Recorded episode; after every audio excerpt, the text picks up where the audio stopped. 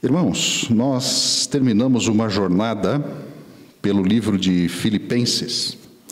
Você pode me ajudar virando a tela para mim aqui? Muito obrigado. E hoje nós queremos, pode passar um para frente ali, a gente não preparou aqui, não combinou as nossas nossos controles. Mas hoje eu queria que nós fôssemos de novo ao Novo Testamento. Nós vamos abrir o livro de Tiago. Vamos ligar as nossas Bíblias mais uma vez no Novo Testamento, um pouco mais para frente de Filipenses, o livro de Tiago, capítulo 5. Novo Testamento, Tiago 5, os capítulos de 7 a 11. Eu vou proceder à leitura na versão de Almeida, como sempre, talvez algumas palavras sejam um pouco diferentes, mas acompanhe o sentido do texto que é o mesmo. A palavra de Deus nos diz, portanto, irmãos, sejam pacientes até a vida do Senhor. Eis que o lavrador aguarda com paciência o precioso fruto da terra até receber os, as primeiras e as últimas chuvas. Sejam também vocês pacientes e fortaleçam o seu coração, pois a vinda do Senhor está próxima. Irmãos, não se queixem uns dos outros, para que vocês não sejam julgados, eis que o juiz está às portas. Tomem como exemplo de sofrimento e de paciência os profetas que falaram em nome do Senhor. E eis que consideramos felizes os que foram perseverantes. Vocês ouviram a respeito da paciência de Jó e sabem como o Senhor fez com que tudo acabasse bem, porque o Senhor é cheio de misericórdia e compaixão. Até aqui, a palavra do Senhor, versículo 11. Vamos ter uma palavra de oração, então, diante de tudo que falamos também antes de iniciarmos o nosso tempo com a palavra de Deus. Senhor, nós lemos e confiamos que o Senhor é cheio de compaixão, por isso pedimos essa misericórdia que está repetida no texto que nós trazemos esta noite sobre a vida da mãe da Dani também até a plena recuperação da Dani mas também, Senhor, pela família do Ismael. Concede graça e consolação nesse tempo e também derrama sobre nós o teu Espírito Santo Consolador e ensinador de todas as coisas, esse Espírito que abre o nosso entendimento para recebermos a tua palavra. E pedimos que o Senhor fale generosamente, como também o Senhor falou nesse louvor maravilhoso que tivemos hoje. Pedimos isso confiados no nome santo de Jesus e pelo sangue de Jesus que nós cantamos. Amém. O nosso texto hoje ele começa com um portanto. Ele está completando ali uma ideia, uma sequência, e antes dessa parte que nós lemos agora, na verdade, ali os versículos 1 a 6 fazem uma denúncia contra os ricos, contra o abuso de poder, o enriquecimento ali através da exploração e morte de pessoas inocentes. Era um dinheiro que vinha assim sujo de sangue.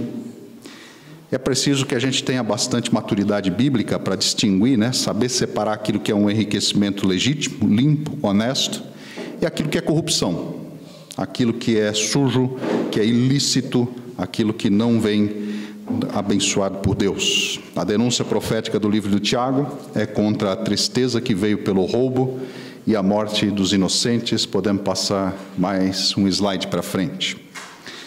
Mas esse, portanto, também para nós chega com uma pergunta. Não, nós não lemos os versículos de 1 a 6, mas isso seria talvez importante a gente ouvir hoje à noite. Você alguma vez já foi injustiçado? Você alguma vez já foi, como diz em bom português, né, passado para trás? Você já teve lidar, lidar em alguma situação, algum momento, com um sofrimento muito grande? A Bíblia nos comenta aqui nesses versículos anteriores, que nem eu disse assim, umas injustiças graves, situações de morte, coisas horríveis mesmo. Mas isso talvez seja uma boa pergunta para nós começarmos. Se você já foi roubado? Você já foi assaltado em algum momento? Nós que moramos numa cidade populosa, né, capital grande, é comum que já tenhamos passado por isso em algum momento na vida. Ou talvez você já foi acusado de alguma coisa que você não fez. Talvez já foi oprimido.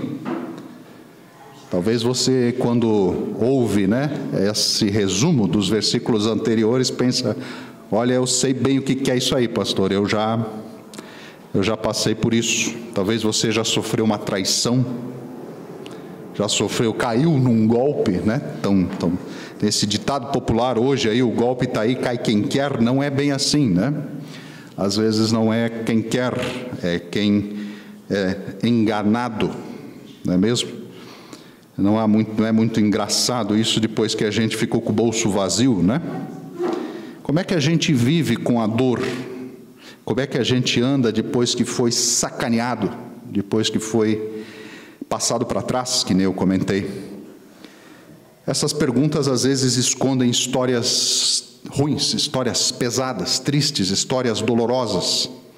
Talvez com isso a gente olhou para cima, olhou para o céu, olhou para a Bíblia, olhou para um pastor e perguntou: como é que Deus fez isso comigo? Como é que Deus permitiu isso acontecer comigo, Senhor? Cadê Deus numa hora dessas? É uma situação difícil a gente lidar com a dor. É uma situação complicada a gente tratar esse problema. Ali na imagem nós temos essa pessoa cabisbaixa. Você sabe o que, que é chorar de dor e não ver mais saída? Você tem ideia o que, que é isso? De ficar com a porta fechada e não querer falar com ninguém? Nós estamos diante de sinais dos tempos. Há algumas semanas atrás, o missionário Axel falou sobre os sinais dos tempos. E nós estamos ouvindo de rumores de guerras, estamos ouvindo de pandemias e coisas no mundo que nós, até bem pouco tempo atrás, não imaginávamos que fosse possível. Quando a gente vai pagar a conta do mercado, parece que realmente é o fim de tudo, né? Parece que faltam recursos, faltam as coisas. O nosso texto hoje quer ajudar a colocar o nosso coração no lugar. O nosso texto hoje quer ajudar a clarear um pouco a nossa mente Podemos passar um slide ali para frente? Porque a Bíblia nos diz: portanto, gloriem-se na volta de Jesus. Aqui está uma mensagem de esperança. Aqui está um tratamento espiritual para o nosso sofrimento, para a nossa alma batida, um caminho de libertação, às vezes, de cura para essa dor que cala lá no fundo do nosso peito, cala lá dentro do nosso coração, para a nossa aflição e mal-estar que às vezes sobe e chega assim na garganta da gente, parece que nos sufoca. A Bíblia, ela quer nos ensinar um remédio para o sofrimento que se chama paciência. Os últimos dias começaram com o nascimento de Jesus. E a Bíblia nos diz que o Senhor volta logo e vai resolver a história. Nós ainda vivemos a tribulação, mas a grande notícia é que a tribulação passará. E a volta do Senhor é a salvação dos que são seus, dos que têm a coroa da vida, o seu reino, a sua glória e o seu galardão. Mas esse retorno de Cristo também é a certeza de que esta corrupção que nós vemos à nossa volta, ou também a que nós sofremos, não vai acabar em pizza, não vai ficar barato, não vai terminar assim. O grande juiz vai julgar o mundo com justiça e condenará ao inferno os injustos, e ele não erra.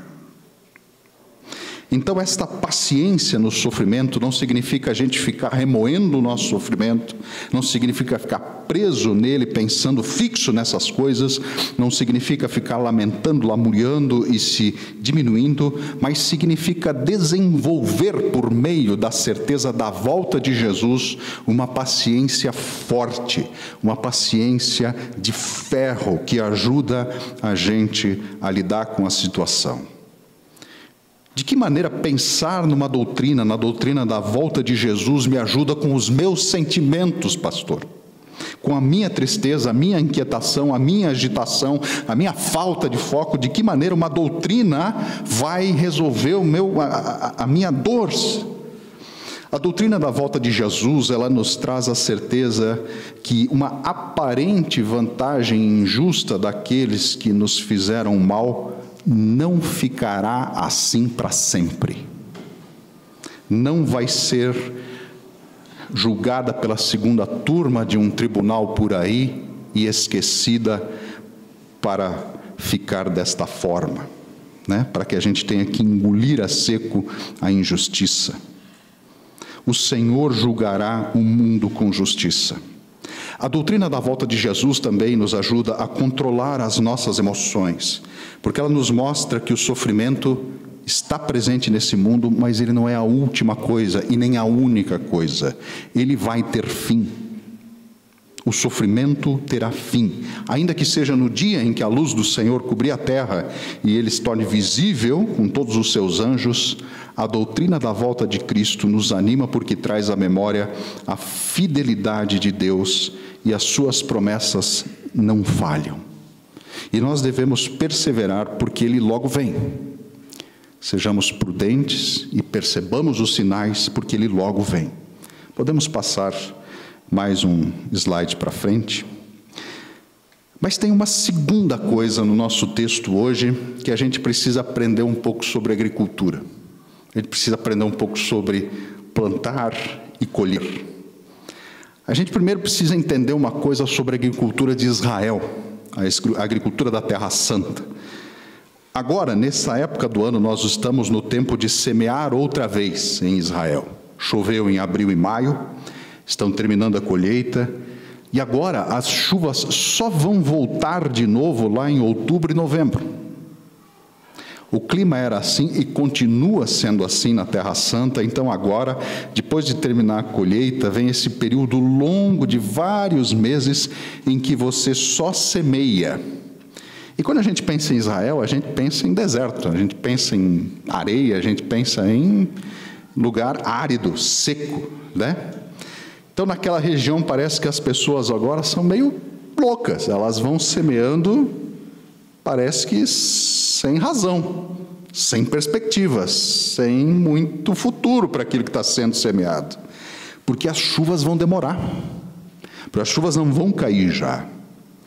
Mas é preciso semear, mesmo sob sol forte, mesmo sob condições que não parecem favoráveis, porque a gente semeia na certeza e na esperança certa de que as chuvas vêm. No nosso texto, o nosso texto ele fala sobre primeiras chuvas, esperando as segundas chuvas. Então a gente precisa esse entendimento do que, que é esta segunda chuva e de que época do ano estão falando. Então, depois do primeiro, vem o tempo de semear. A Bíblia quer nos mostrar que nós somos como os agricultores da Terra Santa, que semeiam e esperam. Esperam com paciência semeiam contra todas as evidências.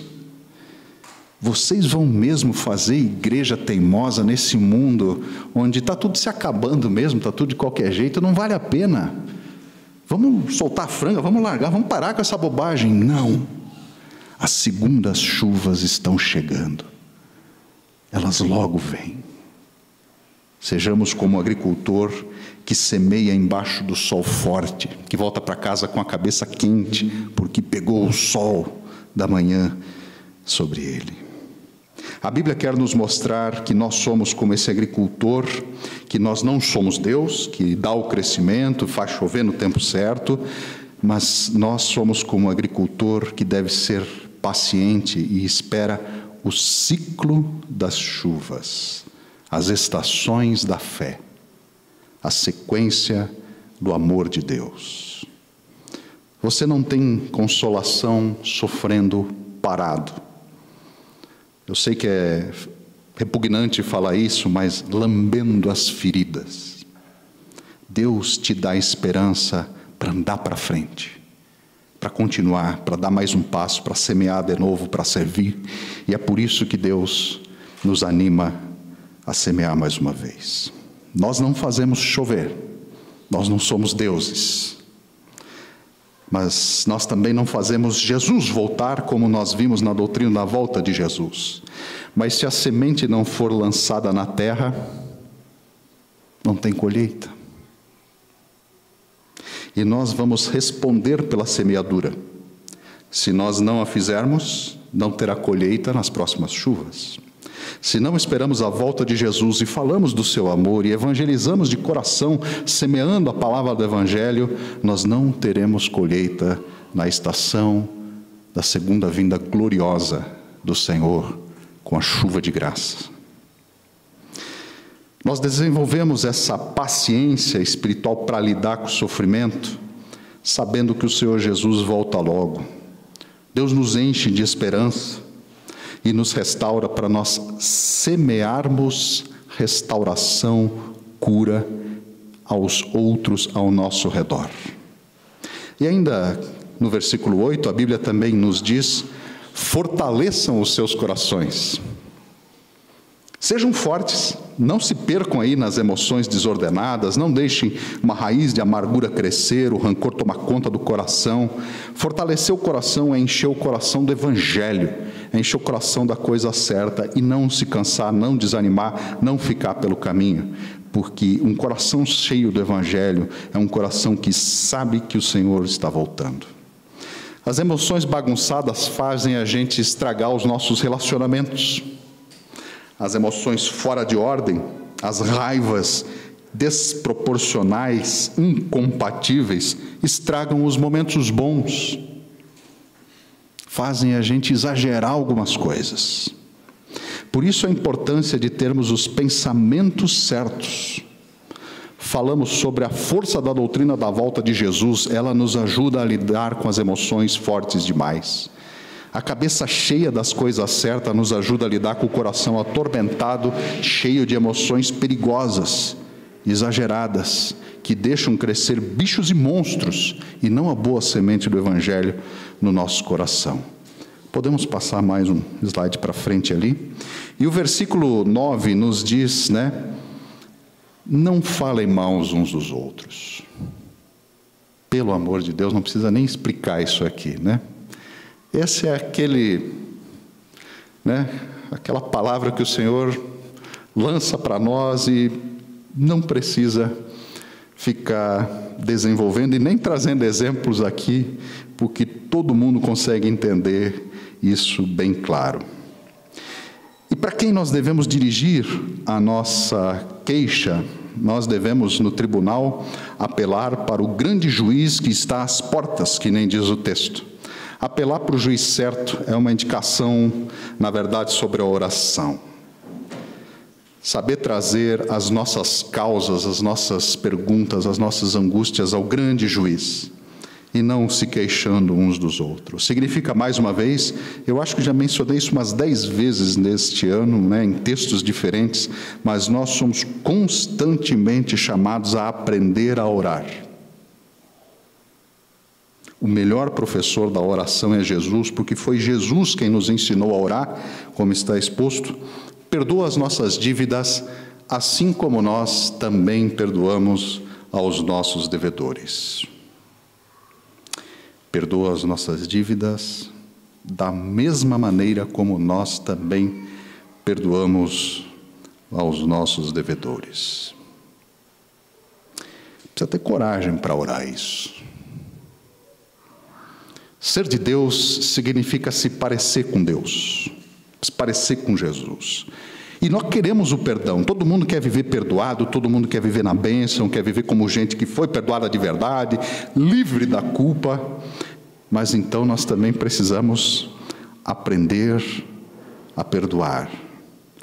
Porque essa insuportável oração de Jesus, ela nos mostra a proporcionalidade do perdão.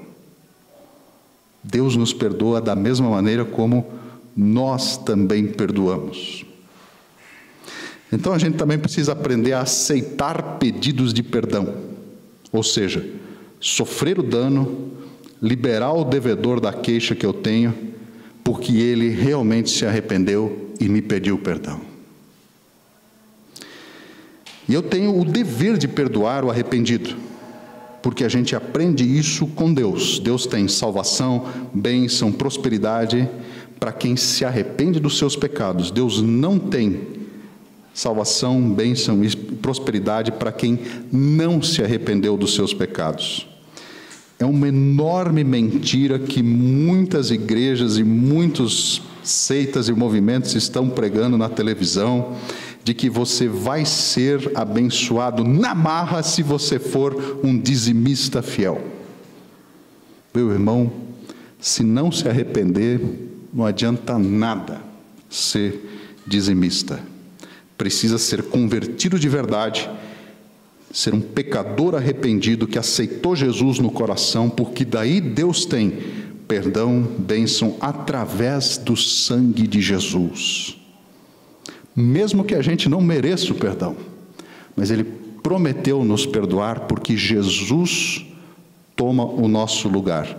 Deus sofre o dano da nossa desobediência, do nosso erro, do nosso mal, e Ele nos perdoa, Ele troca conosco a nossa culpa por perdão por, de todo aquele que realmente se arrepende.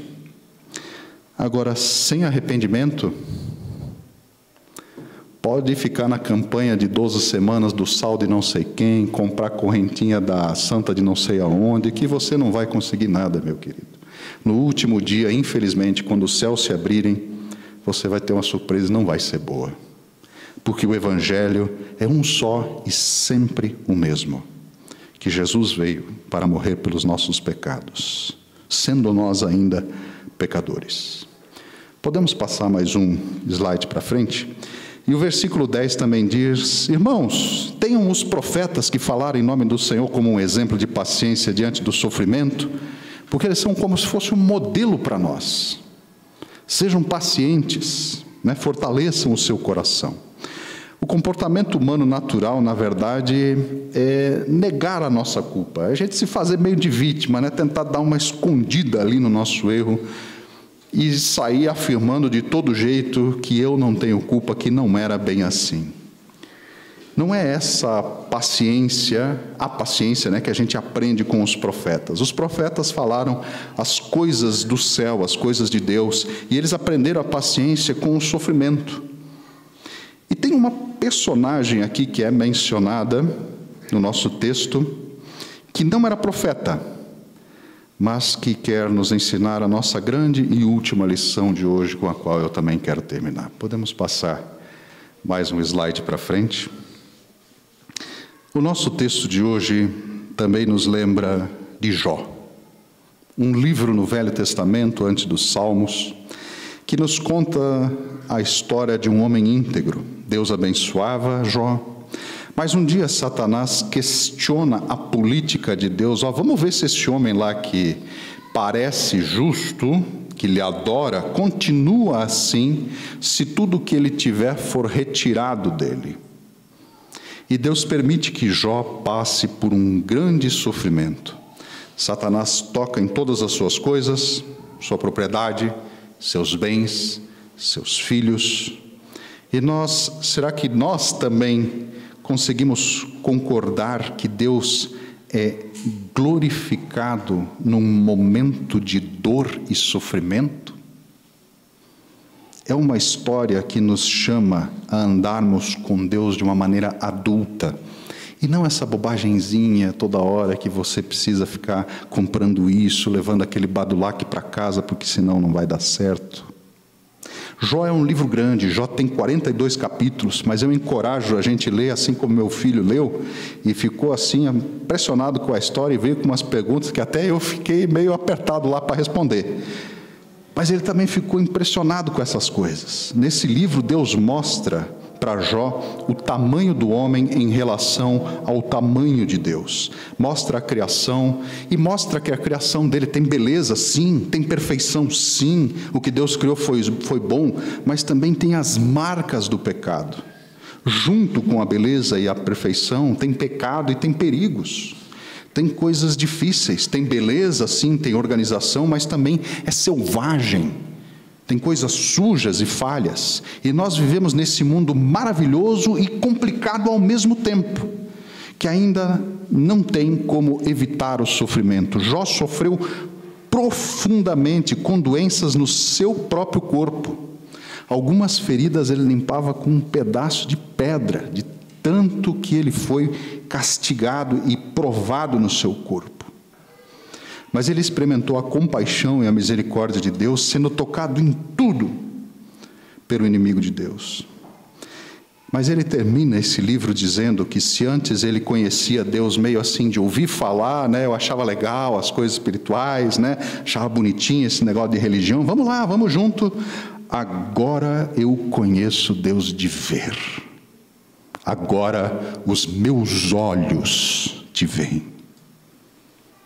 E esse versículo ele nos mostra então a paciência de Jó, Jó como um grande exemplo de paciência que foi como nós começamos a leitura de hoje, né, dizendo, portanto, sejam pacientes até a volta de Jesus. Nós podemos dizer como Jó, antes Deus eu te conhecia de ouvir falar, mas agora os meus olhos te veem. Ou nós precisamos ir parar numa cama de hospital para dizer isso? Acho que dá para a gente ouvir com fé e aprender a ver a Deus com os olhos espirituais, antes de que venha uma grande provação. E talvez a gente pudesse se olhar uns aos outros e perguntar se nós vemos a ação de Deus na vida dos nossos irmãos também. Porque nós não estamos sozinhos nessa corrida, nós estamos nela juntos. A igreja é uma coisa que nós fazemos sempre e de novo em torno da presença do Senhor que é confirmada na sua mesa. Nós armamos a mesa uma vez por mês, mas toda vez que os crentes estão juntos, eles estão reunidos na comunhão de Deus. Pelo sangue de Jesus, como nós cantamos, nada além deste sangue e nós somos convidados a fazer parte do grande banquete da salvação. Hoje nós armamos a mesa. Hoje nós preparamos a todas as coisas. Você também que nos acompanha de casa, no início, na saudação, eu lembrei para você ainda rapidinho organizar os elementos, se você não tinha feito isso. Esta é a hora onde nós vamos para a ceia do Senhor. Esta é a hora onde nós vamos ser como nós cantamos amigos de Deus, gente chegada de Deus, que se assenta com Ele dentro do no seu banquete da salvação, na sua mesa da restauração. Convido a todos os irmãos que estão presentes, também ainda por uma medida sanitária, higienizarem as suas mãos mais uma vez. Você que está em casa também prepare os, os elementos porque nós queremos, enquanto fazemos isso, trazer à nossa memória de que maneira começou essa história. A Bíblia nos diz que na noite em que o Senhor Jesus foi traído, o Senhor Jesus tomou o pão. Obrigado, Júnior, por me ajudar a preparar os elementos. E tendo dado graças, o Senhor Jesus o partiu, dizendo: Este é o meu corpo que é dado em favor de vocês. Façam isso todas as vezes que vocês o comerem em memória de mim. E ele fez isso para perdão dos nossos pecados. Por semelhante modo, depois de haverem comido,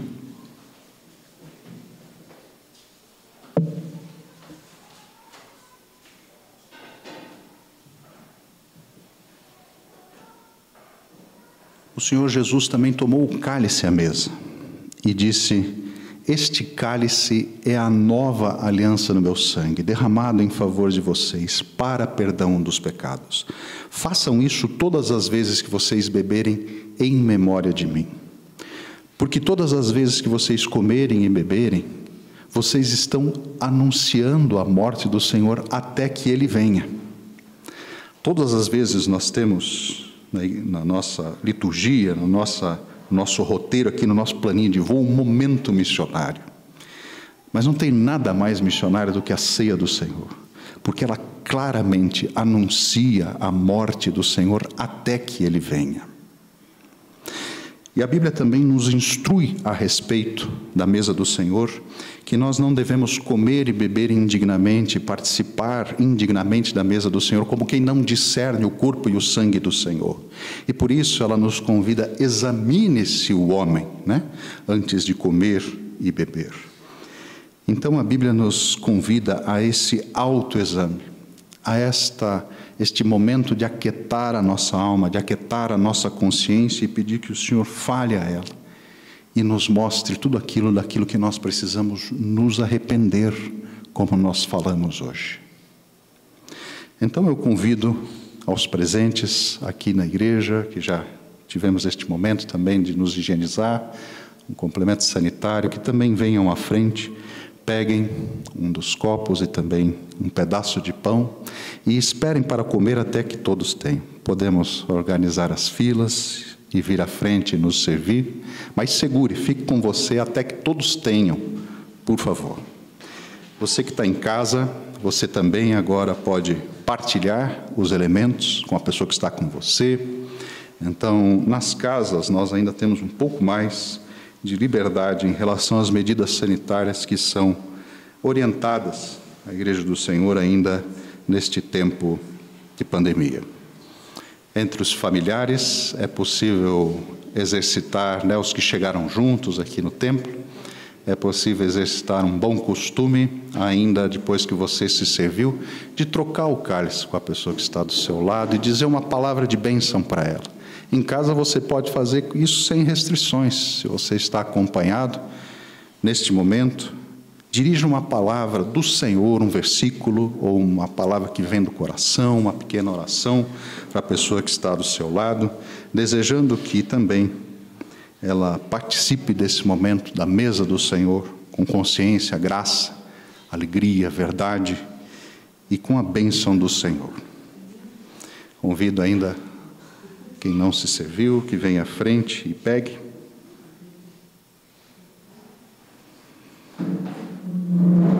Porque vamos comer e beber na presença do Senhor.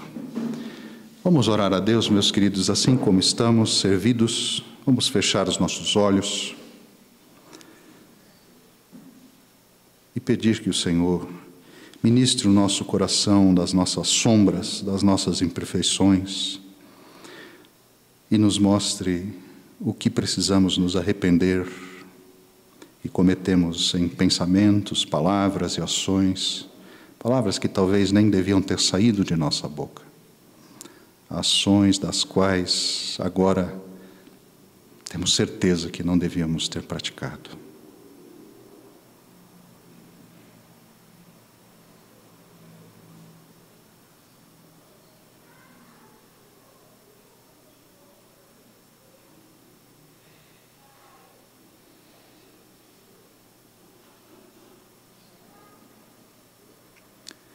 Senhor, nós somos a tua igreja que ouve a tua voz.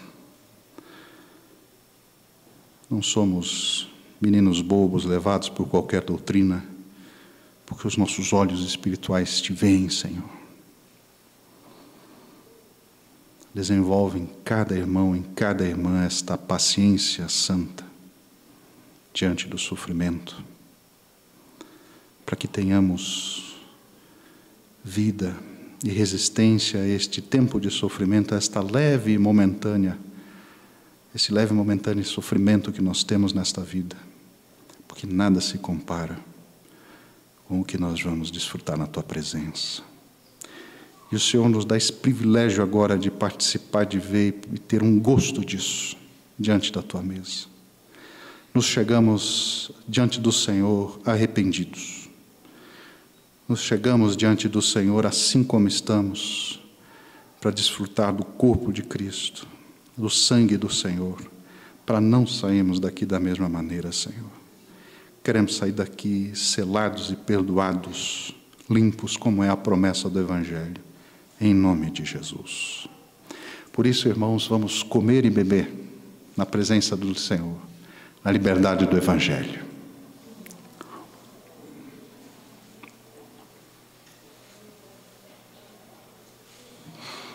E na certeza de que as promessas não falham e de que o Senhor voltará, não nos deixará esperando em vão, porque essa palavra é viva, santa e eficaz, e aquele que nos deu e prometeu não pode falhar.